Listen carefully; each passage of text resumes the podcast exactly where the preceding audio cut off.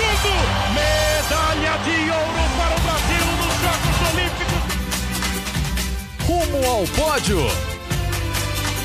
Saudações Olímpicas! Este é o Rumo ao Pódio, podcast de esportes olímpicos da Globo. Eu sou o Marcel Merguizo, estou em casa, seguro, tentando cuidar da família e de mim mesmo e de quem estiver próximo.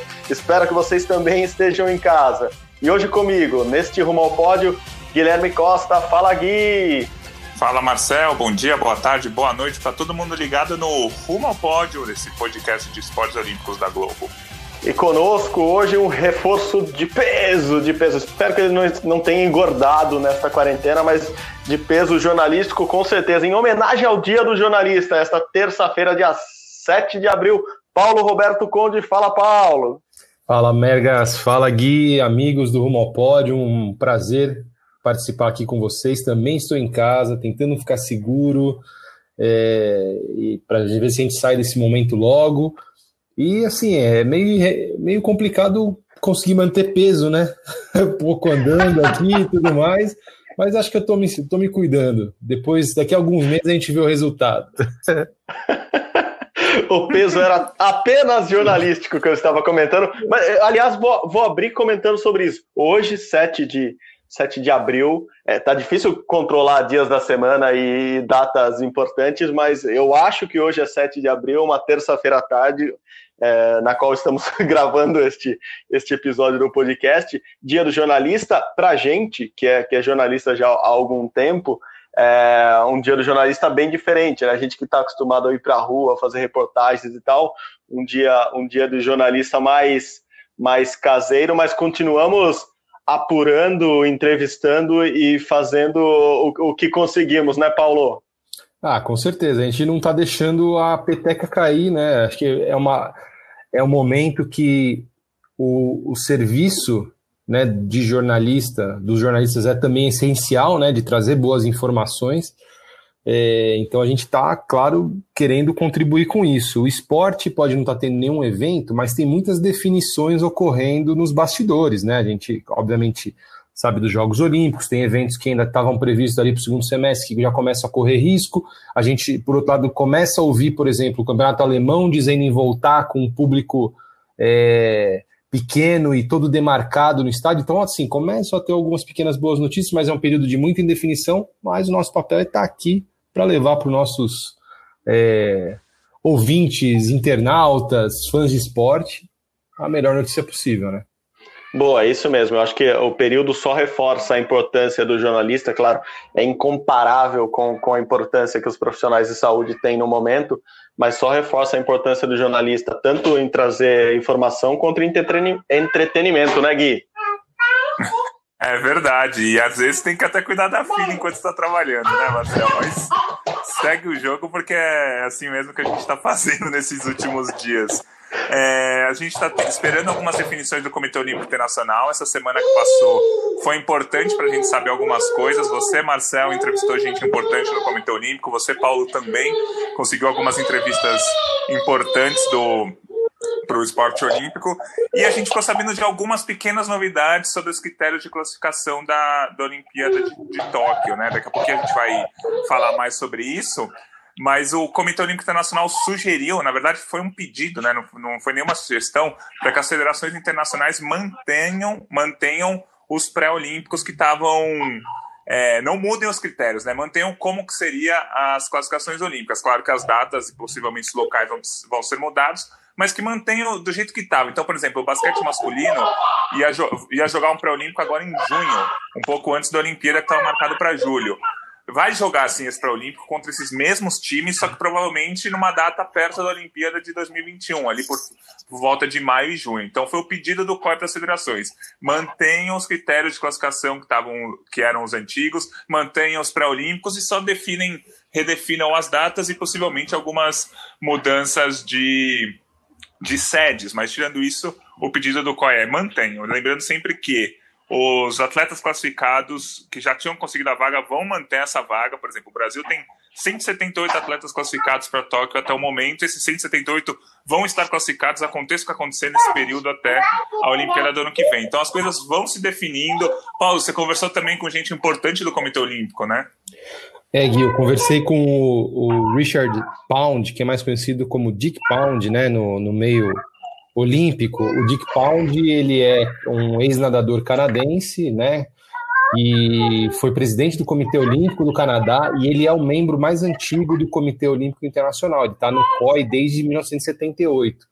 E nesse período no COI ele já foi vice-presidente, foi o homem forte da, da negociação de direitos de transmissão, foi presidente da Agência Mundial Antidoping, então é um, né, é um dos cardeais assim do movimento olímpico. E aí eu pude bater um papo com ele para entender um pouquinho como é que tá o feeling né, dos, dos dirigentes em relação a esses adiamentos, essa, essas incertezas por conta da Covid-19. E aí eu até me surpreendi um pouco, porque o Dick Pound ele é um pouco ácido, assim, né? Ele é um pouco meio cético, mas ele está muito confiante que a Olimpíada vai ocorrer ano que vem, é, e que esse movimento de adiar Tóquio 2020 para 2021 foi correto e que o COI até dentro da, né, do, da engenharia toda que teve que fazer, é, já que tem aí atletas envolvidos, países envolvidos, patrocinadores, enfim, uma infinidade de, de atores, ele achou que o COI e o governo japonês até que atuaram rapidamente, né? No começo, no fim de março, a gente já sabia que a Olimpíada seria passada para o ano seguinte, ele achou que isso foi bom.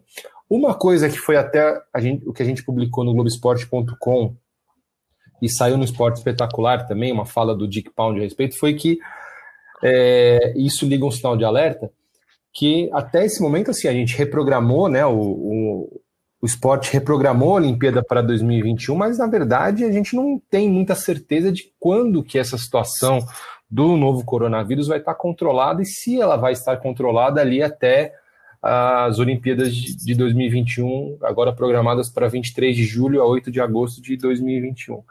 Então esse é um ponto que ele tocou, mas aí para tentar também colocar um pouco de de, de sensatez na discussão, ele falou: a gente tem que lidar com uma crise de cada vez.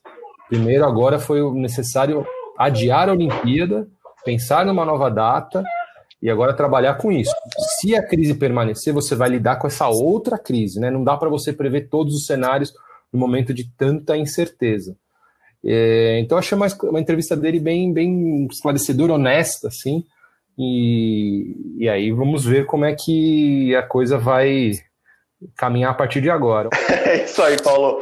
O, só comentando, eu ia apresentar a outra convidada do dia mais tarde, e já, já uma convidada que podia ter participado dos últimos dois ou três podcasts, mas ela estava mais calminha nos outros dias. Hoje ela está um pouco mais agitada. É a Júlia, minha filha, tem dois anos e meio, e hoje estamos sozinhos aqui em casa, eu gravando podcast, trabalhando com ela. Ela, ela, ela fica calma às vezes, mas agora, por incrível que pareça, primeiro ela queria andar de bicicleta, assim, algo que ainda não dá para fazer na quarentena. E, e depois queria queria brincar aqui, mas dá, dá para conversar mais um pouco. Qualquer nova participação dela, eu, eu anuncio aqui para vocês. É, bom, retomando o que o Paulo estava falando. É, bom, primeiro, a contagem de dias. Agora faltam 471 dias para a Olimpíada, ou seja, falta muita Olimpíada ainda pela frente.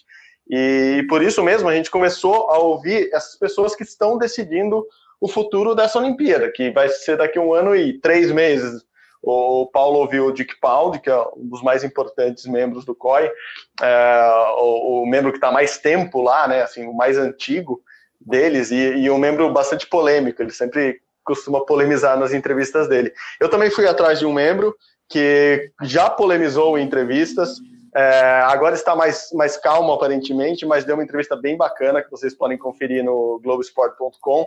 É o australiano John Coates, ele, ele já foi vice-presidente do COI, ele já foi do, um dos líderes de todo o movimento mesmo, é, considerado o número dois do COI, porque ele é uma espécie de braço direito, ele é amigo do Thomas Bach, ele é muito próximo do Bach, e, e ele, ele sempre está no meio dessas decisões. Hoje, o Coates, ah, o Coates, além de presidente do comitê australiano desde 1990, assim, não é pouco tempo, não, ele, ele também é o presidente da comissão de coordenação dos Jogos de Tóquio, ou seja, ele é o cara mais importante do COI lá no meio da, da organização japonesa.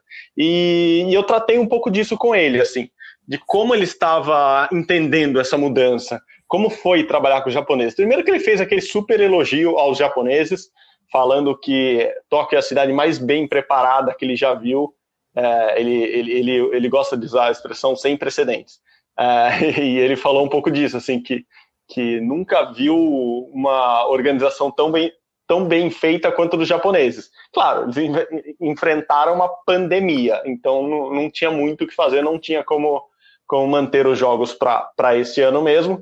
Ele disse que na mesa de negociação esteve várias vezes o cancelamento, mas que, segundo ele, a, a decisão foi tomada em respeito aos atletas, que não dava para cancelar o sonho de 11 mil atletas. Então, é, basicamente foi isso. Ele, eles sabiam que os atletas não estavam treinando é, e que a Olimpíada não ia conseguir, não, não poderia acontecer esse ano, mas que cancelá-la, e, e, ele ressaltou isso, que foi algo que esteve na mesa de negociação, é, seria cancelar 11 mil sonhos. E é verdade, assim, a, a, próxima Olimpíada seria só em 2024, quer dizer, você teria o risco de uma geração de atletas não participar de uma Olimpíada ou não concluir a, a sua carreira numa Olimpíada por causa disso.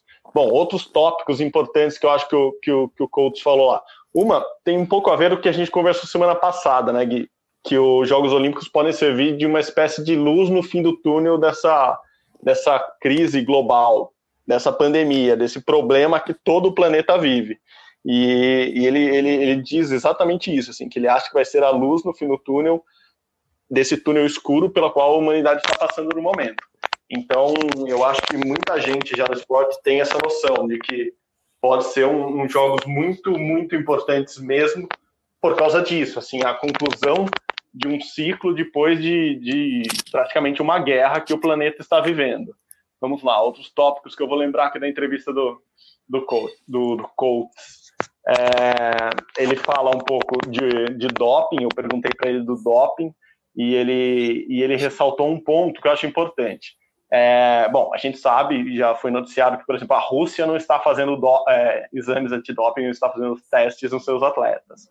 É, a gente conhece aquele whereabout, que, que, é um, que é um sistema que, que pede que os atletas digam onde eles estão a todo momento, é, dia, horário e local. Obviamente, nesse momento seria até mais fácil fazer o whereabout, achar o atleta e testá-lo. O problema é que eles não estão testando. Sim, o, o, as agências antidoping não estão indo aos atletas para testá-los, obviamente, porque é, é um período de isolamento social. E isso virou uma grande preocupação para todo mundo. Assim, se não estão testando atleta, um ano antes da Olimpíada, como a gente sabe que esses atletas não estão se dopando nesse momento? O que, o que esse dirigente australiano falou para mim foi isso, que eles não estão preocupados no sentido de que vai haver atletas dopados na Olimpíada. Por quê? Hoje em dia já tem o passaporte de é, o, o, o, passaporte que é, que é como se fosse o, o como é o sangue do atleta hoje, como é como ele como ele como ele está no momento. Eles chamam de passaporte biológico dos atletas. E, e, todas as amostras colhidas antes desse período de quarentena e depois, elas podem ser analisadas até 10 anos depois. Então, um atleta que ganhe uma medalha no Olimpíada ano que vem, se ele tiver feito um período de dopagem, vamos dizer assim, agora, um ano antes, porque não estavam testando, ele pode ser testado com uma tecnologia ainda maior daqui a dois, três, dez anos ser pego e perder essa medalha. Isso aconteceu com vários atletas de 2018 e 2012. Então, em relação ao doping, é, o COI aparentemente está confiando que, o, que os atletas, claro, não vão se dopar, mas confiando também nessas novas tecnologias que eles têm para tentar controlar o pós. Assim, se o cara se dopar agora, uma hora ele vai ser pego. Assim, eles estão confiando um pouco nisso.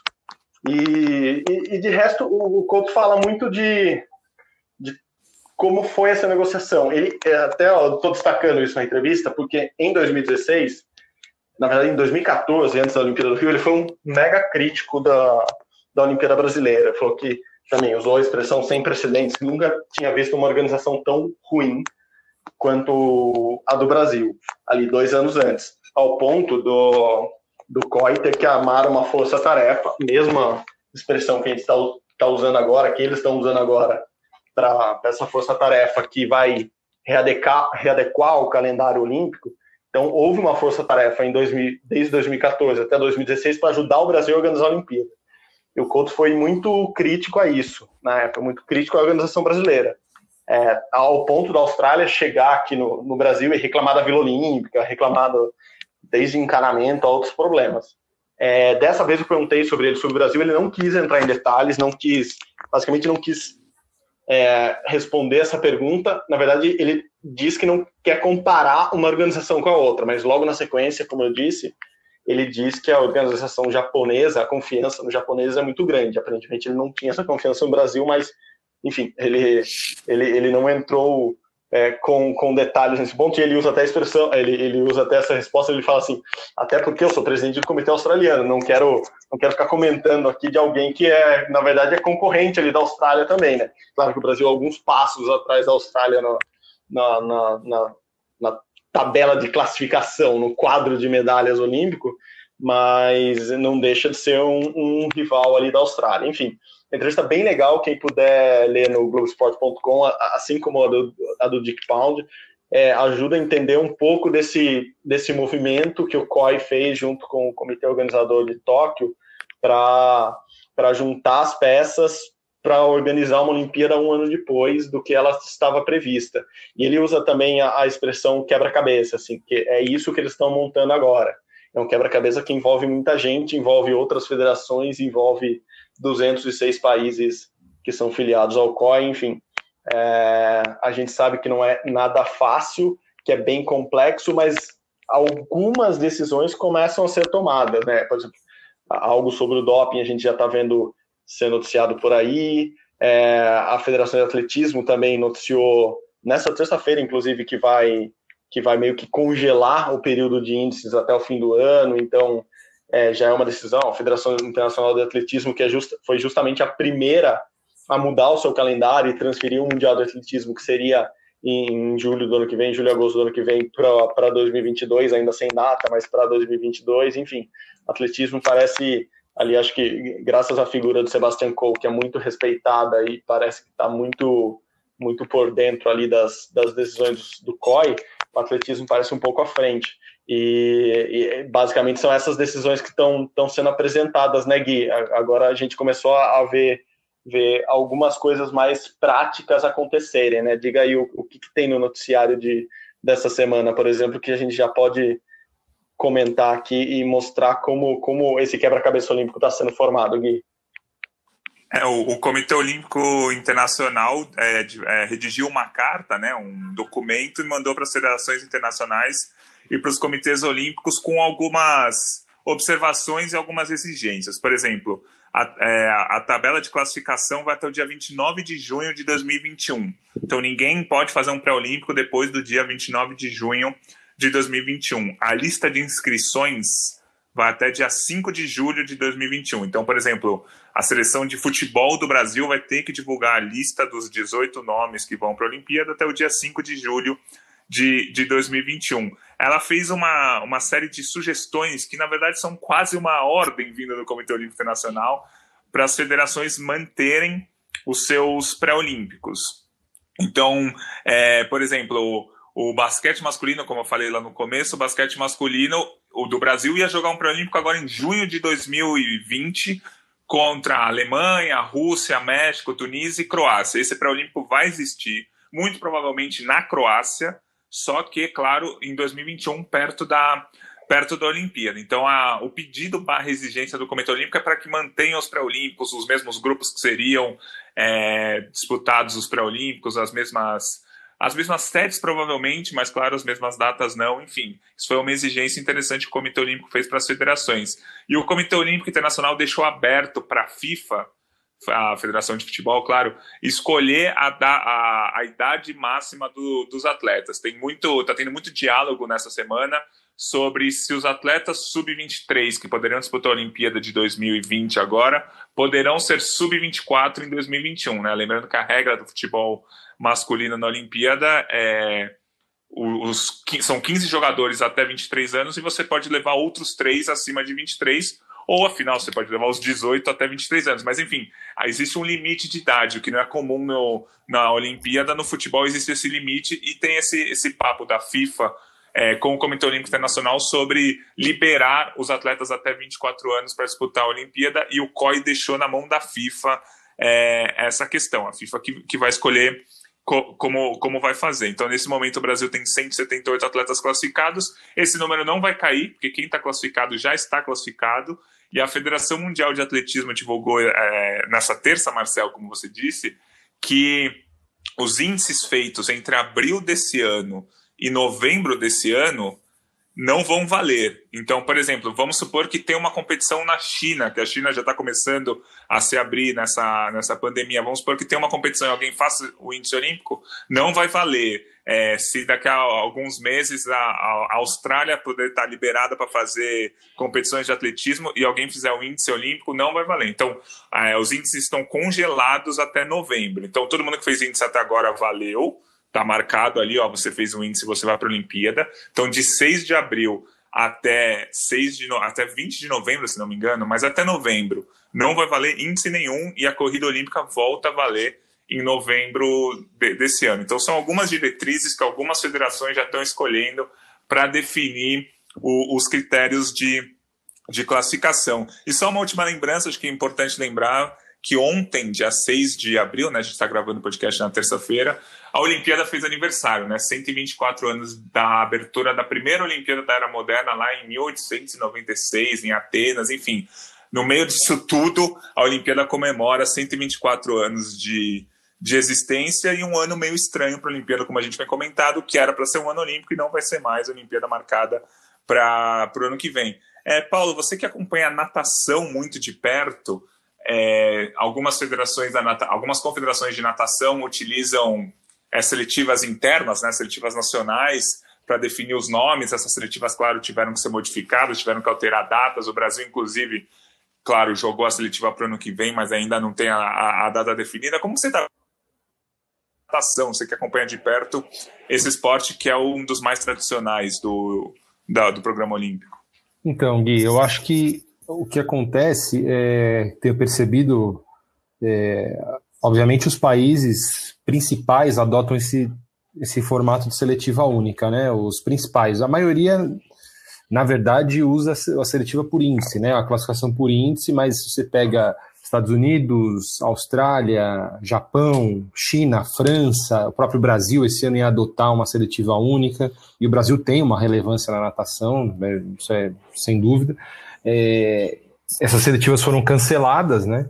É, na verdade, a do Brasil até ela assim, ela seria agora em abril, né? Daqui a 13 dias, né? No dia 20 de abril ela começaria, ela foi jogada para junho e em seguida cancelada, porque não, não faria sentido nenhum promover uma seletiva e a gente nem vai nem sabe se em junho as coisas vão estar tá, é, tranquilas a ponto de, se, de fazer um evento esportivo.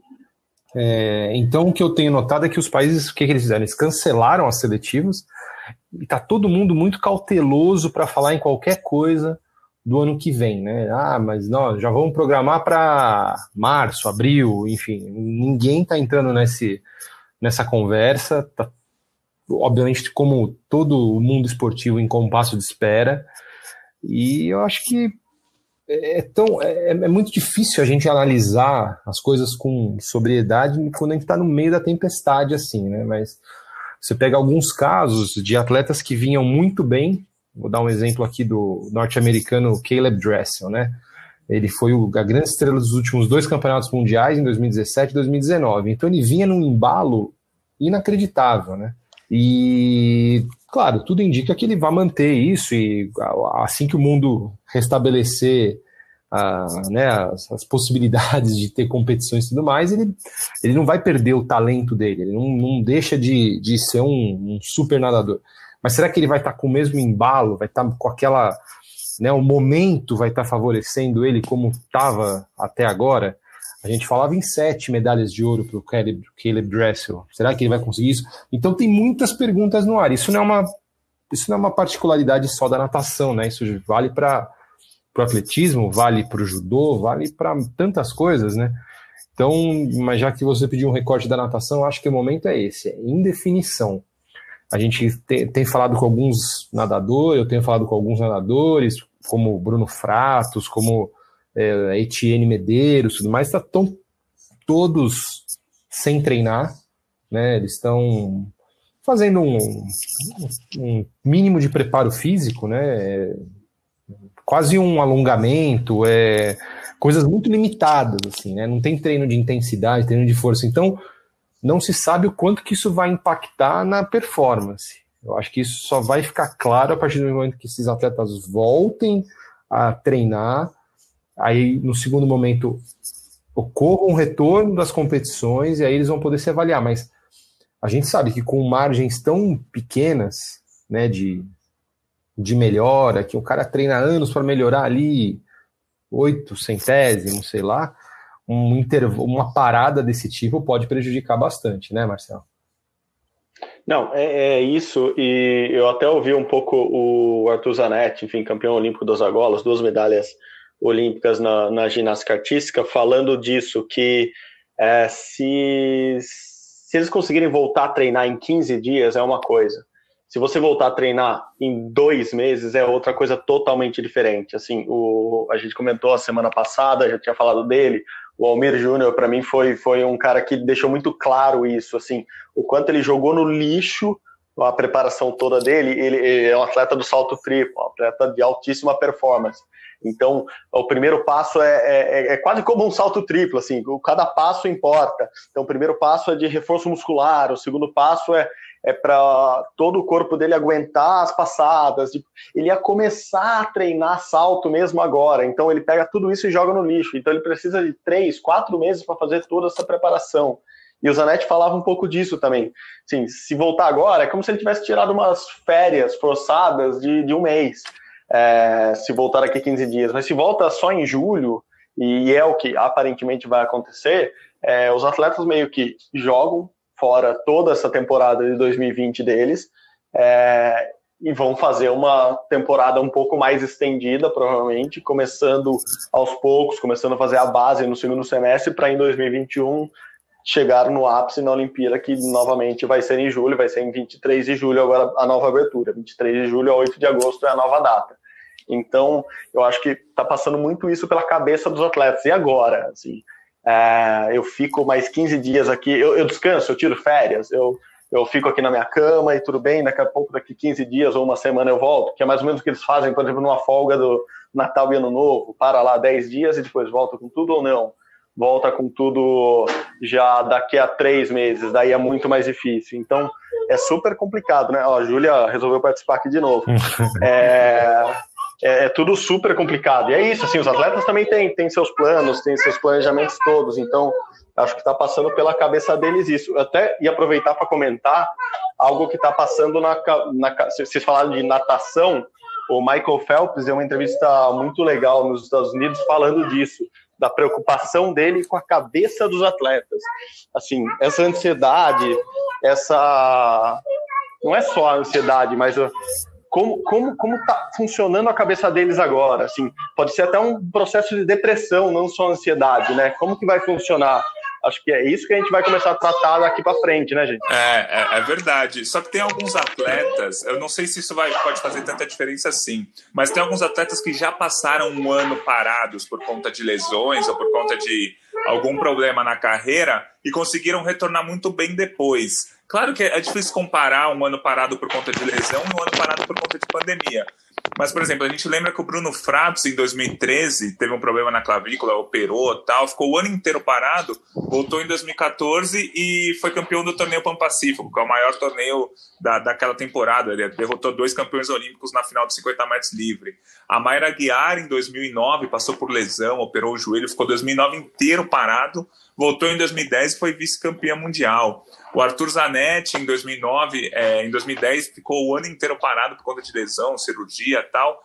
Voltou em 2011 e foi vice-campeão é, mundial. Então a gente tem o histórico de alguns atletas brasileiros, claro que internacionais também, mas alguns atletas brasileiros que ficaram um ano sem competir por conta de lesões, mas voltaram muito bem. Assim, passaram por um, um ano muito complicado e, e conseguiram voltar em alto nível. A gente espera que a maioria dos nossos atletas, dos, dos, brasileiros, consiga isso, né? Esse 2020 vai ser praticamente perdido, né? Como você disse, o Almir até usou o jogar no lixo toda essa preparação, mas que eles em 2021 voltem a todo vapor como eles estavam até no, no, no começo desse ano. O Alisson do vôlei de praia, em 2014 teve um problema muito sério no joelho, é, teve que operar tal, voltou em 2015, foi campeão mundial e depois em 2016 foi campeão olímpico. Então a gente tem esse histórico de muitos atletas brasileiros passarem um ano sem fazer nada e depois conquistarem medalhas. Então acho que alguns já têm aí um, um aprendizado de como aguentar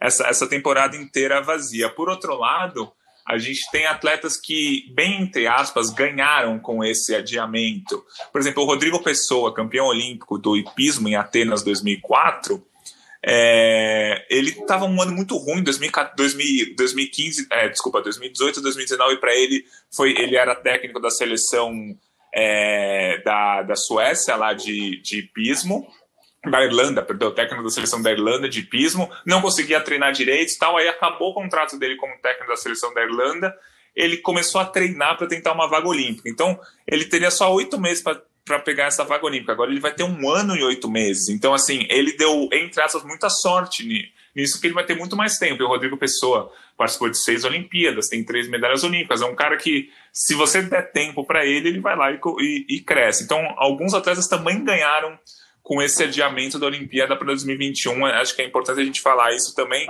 O ganhar bem, entre aspas, né? Claro que ninguém queria que a Olimpíada fosse adiada, mas já que foi, a gente teve alguns atletas beneficiados e outros prejudicados mesmo, como o Marcel falou, o caso de muitos atletas, inclusive do Almir, do salto triplo, que falou que estava na melhor temporada da vida dele, que ele nunca tinha treinado tão bem, ele foi vice-campeão mundial já, então ele estava realmente muito bem e não vai e, e, vai ter que jogar essa temporada no lixo e focar em, em, em 2021, né, Paulo? Então, acho que a gente o resumo de tudo é que a gente tem muito mais perguntas do que respostas, mas já dá para começar a fazer uma análise de, de como vai ser uma Olimpíada no ano que vem, né? É, eu acho que é bem por aí, Gui. Eu, eu vou compartilhar até com vocês, com nossos ouvintes, um. Eu não digo que é um receio, mas é um, é um questionamento que eu tenho, né? Porque, vamos lá, o pico da epidemia provavelmente vai ter passado.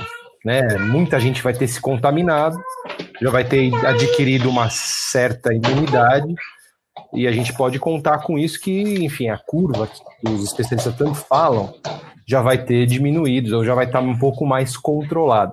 Mas você pensar que o deslocamento né, humano né, de, sei lá, 500 mil pessoas, um milhão de pessoas, o Japão né, você transformar durante um mês esse país no epicentro de toda a atenção global, recebendo gente de todas as partes do mundo, eu confesso para vocês que eu ainda não entendi, não consegui cair na minha cabeça, assim, essa ficha ainda para mim de como que isso vai ser possível, sabe? É lógico que a gente também tem é um batalhão de cientistas procurando tratamentos, procurando vacina. A vacina geralmente demora mais do que tratamento, então talvez possa surgir um medicamento que, é, quando você desenvolve, você tome, você é, realmente regrida né, os sintomas do coronavírus. Mas o fato é que hoje a gente não tem e eu não consigo visualizar muito como a gente vai botar um milhão de pessoas fora, assim, claro, né, do povo japonês que já está ali para ver a Olimpíada. Então é, é, bem o que você falou. São muitas perguntas, são muitas dúvidas, não só esportivas, né? O mundo está em todas as áreas, área social, área científica, área econômica, todo mundo né, no, no escuro. Então a gente torce para que nós tenhamos mais é, certezas daqui a algum tempo. Eu acho que a coisa tende a caminhar rápido, né? Porque tem muita gente debruçada no assunto, então é, já se fala de possíveis tratamentos, os cientistas estão identificando os genomas aí, identificando os DNAs, dos, as sequências né, do, dos do vírus. Então, eu acho que a coisa tende a acontecer e, claro, nós temos ainda. É, são 15 meses, mais de 15 meses para a Olimpíada. Então, isso, claro, que nos dá, nos dá uma. É, assim, um conforto de saber, pô, tem um bom tempo para a coisa acontecer mas eu confesso para vocês que são muitas dúvidas da minha parte. Não sei, não sei vocês. Marcel pode falar, você, Gui, mas enfim, eu tenho essa preocupação ainda de saber como é que vai estar o mundo daqui a dois meses, quanto mais 15 meses. É, a gente estava falando disso ó, na, nas últimas semanas. É, sempre que a gente bate um papo, a gente a gente conversa sobre isso, a gente obviamente conversa aqui fora do, do podcast também, e, e, como foi até a nossa evolução, né? Como a gente estava tava imaginando que tudo isso ia ocorrer ali em janeiro, fevereiro, a gente até falava de, de, coronavírus já no Brasil, mas a gente imaginava uma coisa muito menor. Quando perguntavam para a gente, e foi a pergunta que a gente mais ouviu nesse começo de ano: ah, vão cancelar as Olimpíadas, vão adiar as Olimpíadas, o que vão fazer com as Olimpíadas? A gente era super otimista, né? Assim, acho que em todo momento que a gente era perguntado, a gente falava: não, uma hora isso aí passa, os caras não vão adiar uma Olimpíada ou cancelar uma Olimpíada, é muito dinheiro envolvido, é muita gente envolvida, e é isso mesmo, assim, é muita gente envolvida é muito dinheiro envolvido, é muita resposta para dar, assim, para muita gente, né? E isso dificulta todo o processo. E isso foi acontecendo com a gente também, assim. As semanas passavam e a gente ficava, vou dizer assim, menos otimista, para não dizer pessimista. Hoje eu já estou com essa cabeça muito parecida com a do Paulo, de será que ano que vem tudo vai estar tá totalmente resolvido? Será que no segundo semestre os atletas vão começar a voltar a treinar já Sim, os pré-olímpicos no começo do ano que vem vão rolar do jeito que eram para ter rolado no começo desse ano? Sim, são muitas perguntas. A gente não tem todas as respostas, obviamente, como ninguém tem. A gente não sabe até onde isso vai, quanto tempo vai durar. É, mesmo assim, assim, algumas decisões começam a ser tomadas. Adiaram a Olimpíada, marcaram a data, até é, coisas dessa semana. Assim, outra curiosidade que lembrei agora, é, o Japão, que estava aparentemente um país quase que isolado ali, é, sem casos de, de corona, sem muitas mortes, logo depois de, de anunciada que a, a Olimpíada tinha sido passada para 2021, começaram a anunciar casos. Hoje já são quase 100 mortos no Japão, é, milhares de casos, enfim. A coisa deu uma desandada, o que parece muito que o Japão estava até escondendo um pouco do que do que estava acontecendo lá por causa da Olimpíada. E agora que houve uma decisão, eles estão é, anunciando esses casos e houve inclusive o, o, chamado de emergência lá, assim, decretar o estado de emergência justamente para conseguir cuidar do, do povo, né, para isolar o povo, para fechar lojas, fecharem o comércio, para tentar cuidar disso, para que isso não vire também um caos como virou em tantos outros países. Outra notícia dessa semana, aliás, dessa terça, a chama olímpica que estava o, revezamento tinha começado, assim, o revezamento da, da tocha olímpica ia começar no Japão. A chama chegou no Japão e estava em exibição, assim, o que é um absurdo pensar nisso atualmente. Tá, tá lá em Fukushima. E hoje eles anunciaram, hoje terça-feira, que a chama vai continuar acesa naquela lanterninha lá, que é aquela, aquele, aquela redominha de vidro lá que eles guardam, a chama continua acesa, é um símbolo muito importante para o movimento é, olímpico. Então ela continua acesa, mas não vai ser mais aberta à visitação. Enfim, algumas pequenas decisões precisam ser tomadas agora, até para dar esse horizonte, para o cara saber para que, que ele vai se preparar. Né? Ele vai se preparar para uma Olimpíada que vai acontecer quando? Que vai acontecer? Então acho que são. Até por isso que semanalmente a gente está tá aqui um pouco discutindo, um pouco tentando levar informação, mas também tentando entender como funciona a cabeça tanto dos dirigentes do, do Comitê Olímpico Internacional, algo que a gente tratou bem hoje aqui, mas também dos atletas. Né? Acho que assunto para a gente nesse sentido não, não vai faltar, porque é, serão meses de apreensão, mas a gente tem que, tem que tomar um rumo. Né? Então, algumas decisões começam a ser tomadas. A gente falou de doping hoje também. Outra notícia que saiu, a Federação Internacional de Atletismo já falou, se algum atleta for pego é, dopado nesse, nesse período do, do coronavírus, ele vai ser suspenso não só de Tóquio, mas também de Paris. Então, é, todo mundo está movimentando as suas pecinhas para tentar encaixar e fazer é, esse jogo funcionar daqui a um ano, daqui a um ano e três meses. Mas, é, é por enquanto, o que a gente tem são isso, são, são, são dúvidas e, e, esperança, na verdade. O que a gente tem é, é, muita esperança de que esses jogos possam acontecer da melhor forma possível. Mas é, eu estou um pouco com o Paulo. Acho que do, do, do meu otimismo extremo do começo do ano para agora, desceu várias casinhas nesse. O meu termômetro olímpico, que o Gui tanto gosta, deu, deu uma bela esfriada de do, do, umas semanas para cá. E o seu, Gui, como que tá? É, então, eu, eu acho que o maior receio no momento, claro que tudo pode mudar, é, eu compreendo tudo que vocês estão falando, é que eu acho que os atletas vão chegar em, em não vão chegar em igualdade de condições na, na Olimpíada, porque, por exemplo, há, há três meses, lá em janeiro, o epicentro da epidemia, da, da epidemia era na Ásia, depois passou para a Europa, agora está nos Estados Unidos. Vamos torcer para que não aconteça, mas possivelmente venha para o Brasil daqui a alguns meses ou para a África daqui a alguns meses. Então, os atletas da, asiáticos vão ter todo o tempo do mundo para treinar de novo para a Olimpíada, porque ao que tudo indica e é o que a gente torce para que realmente aconteça, o, a pandemia e o surto estão mais controlados na Ásia nesse momento do que na Europa, nos Estados Unidos e do que pode vir a acontecer aqui no Brasil. Então, eu acho que os atletas vão chegar, não vão chegar em igualdade de condições. Eu acho que isso pode atrapalhar um pouco a Olimpíada. Em vez do melhor atleta ganhar,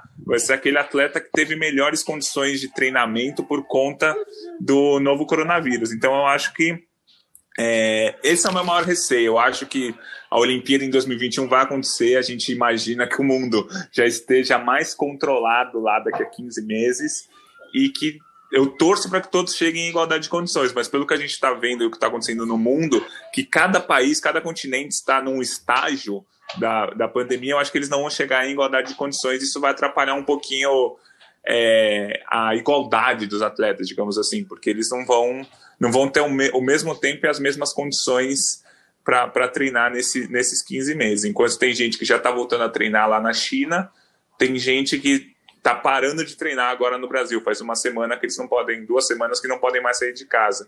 Então cada um vai chegar de um jeito na, na Olimpíada daqui a 471 dias. É, o que eu acho também, eu adicionaria a isso a questão econômica também, porque você vai ter países que vão ser mais ou menos afetados, acho que todos vão ser afetados pela crise, claro, né, vão, esse ano acho que nenhum país talvez tenha um PIB positivo, é, isso é obviamente é, está no horizonte, só que eu acho que de, nesse cenário você vai ter alguns países que quando saírem vão conseguir ter uma talvez uma retração menor, outros países vão ter uma retração maior. E isso vai impactar todas as áreas também, com certeza o esporte, né? Não sei quanto que isso pode impactar, por exemplo, no caso do Brasil, o COB depende basicamente de dinheiro de loteria para se financiar. É, e já é sabido que essa crise toda deve afetar a captação de recursos por meio de loteria, porque as pessoas vão apostar menos as pessoas não estão saindo de casa, estão saindo de casa muito pouco e querem guardar dinheiro. Hoje em dia, né, você não tem uma definição de como vai ser a situação, muitos cortes de salários, muitos cortes, cortes, cortes desculpa, de, de postos de trabalho. Então, as pessoas provavelmente vão jogar, vão apostar menos, vão jogar menos na loteria. Como é que fica a situação do COB? Estou uh, falando isso do COB, mas você tem inúmeros exemplos mundo afora que são parecidos, que o esporte é praticamente todo bancado por loteria. É, o Reino Unido é assim, é, outros países também são assim. Então é, fica essa questão. Às vezes não é nem questão só de treinamento, é questão de condições para os atletas se prepararem, viajarem para o exterior, fazerem campos, tudo mais. É, e afins, né? Como é que você vai? Como é que a gente sabe isso? Então pode variar muito, né? Quem sair dessa crise primeiro, quem conseguir contornar isso primeiro, vai, em tese, ter uma, um pouco de vantagem. Na Europa, a gente vê a situação dramática né, de Itália, Espanha, agora o Reino Unido, com muito aumento do número de casos. E, por outro lado, você tem uma, uma Alemanha que tem até certo ponto a situação controlada, mas que também está sob grande restrição de deslocamento. Então, os atletas também não vão poder treinar. Mas a, a Alemanha pelo jeito que controla a situação, testa muito e tudo mais, provavelmente talvez provavelmente saia dessa situação um pouco antes, tenha menos problema econômico que as pessoas podem retomar as atividades e ali na frente, daqui a um ano e meio, é, a economia não, não se abalou tanto e os atletas alemães tiveram um, uma preparação melhor. Mas volto a dizer, né, o que a gente falou, bateu bastante na tecla é tão difícil saber isso agora, né? É tão de, é, a gente está a gente está desenvolvendo teses no meio do nada, porque a gente não sabe, por exemplo, ah, vai ter uma segunda onda de infecções, vai ter uma terceira onda de infecções, vai ter uma quarta onda. A gente, infelizmente, não sabe. É, a gente está falando, e é um exemplo que, o, que os, os médicos e os, os, caras da saúde estão usando muito, que a gente não a gente está numa montanha, né? É uma escalada. O gráfico é a gente está numa montanha e não sabe ainda se a gente está começando a subir a montanha, se a gente já está alto na montanha, porque a gente não sabe onde é o pico da montanha. E é isso, é um caminho talvez cheio de montanhas, né? maiores, menores, a gente não vai saber ainda. Na China se falou em, um, em uma segunda onda também. Então, talvez a gente tenha que escalar montanhas menores daqui até o fim do ano. Mas é disso que a gente vai tratar. Assim, voltando ao começo da nossa conversa, é, hoje, dia do jornalista, que a gente está gravando isso aqui, a gente vai tentar trazer informação, trazer entretenimento, e, e tem, tem um ano e meio aí para para entender como, como o mundo vai sair dessa. E tomara que saia bem, tomara que saia com as menores perdas possíveis, todos saudáveis, com, com o mundo economicamente, é, se não perfeito, como economicamente nunca perfeito, mas não numa crise econômica tão grande, para que a gente tenha exatamente os Jogos Olímpicos que sejam a premiação desse ufa, saímos de tudo aquilo que é de mal que aconteceu com a humanidade no, nos últimos meses. Assim, essa é a minha esperança, essa é a minha expectativa, mas como o Paulo bem disse, assim, são, são ondas, são montanhas que a gente vai ter que enfrentar e a gente não sabe o que vem pela, pela frente. O que a gente sabe é sobrevivemos a mais um podcast rumo ao pódio, novamente com a edição do nosso queridíssimo Leonardo Bianchi, que está lá na casa dele também, com convidados especialíssimos hoje, a pequena Júlia, que tentou contribuir com com as ideias olímpicas dela aqui, que vão ser mais bem maturadas para as Olimpíadas de Paris, de Los Angeles 28 e daí para frente, e com o grandíssimo amigo e companheiro Paulo Roberto Conde. Muito obrigado, Conde. Obrigado mesmo, Pauleta. Eu que agradeço. É uma honra participar aqui com vocês. É, eu estou numa fase muito é, assim, realista demais, mas eu queria dizer aqui para os nossos ouvintes, né, para não parecer que eu também sou, né, ah, pô, Paulo Asa Negra, vem, tal, vem. não, estou muito esperançoso, muito otimista que a gente vai sair dessa. Só que a gente, né, jornalista trabalha com os fatos, mas eu tenho plena convicção que, com certeza, a Olimpíada de Tóquio em 2021 pode marcar, com certeza, é, desculpa a repetição mas é um, uma vitória da humanidade, né? Espero que a gente aprenda com essa situação que a gente está vivendo, em questão de solidariedade, de empatia e afins. E torço, torço muito, torço, penso todo dia de a gente né, poder ver em Tóquio essa celebração da humanidade. Vamos vencer isso, com certeza. Mas eu queria agradecer muito vocês, meus velhos amigos Marcel, Gui, nossos ouvintes pela participação aí. Até uma próxima. Bom, galera, é isso. Mais uma edição do Rumo ao Pódio no ar. Você encontra o Rumo ao Pódio nas plataformas de podcast da sua preferência, no Apple, no Google, no Android. Vá lá, procure a gente. Ou, claro, no globesport.com.br podcasts. Toda semana tem lá o nosso podcast de esportes olímpicos da Globo. De novo, cuidem-se, cuidem-se cuidem também de todo mundo que está ao seu redor. Vamos sair dessa, gente. Valeu, saudações olímpicas. Tchau, tchau.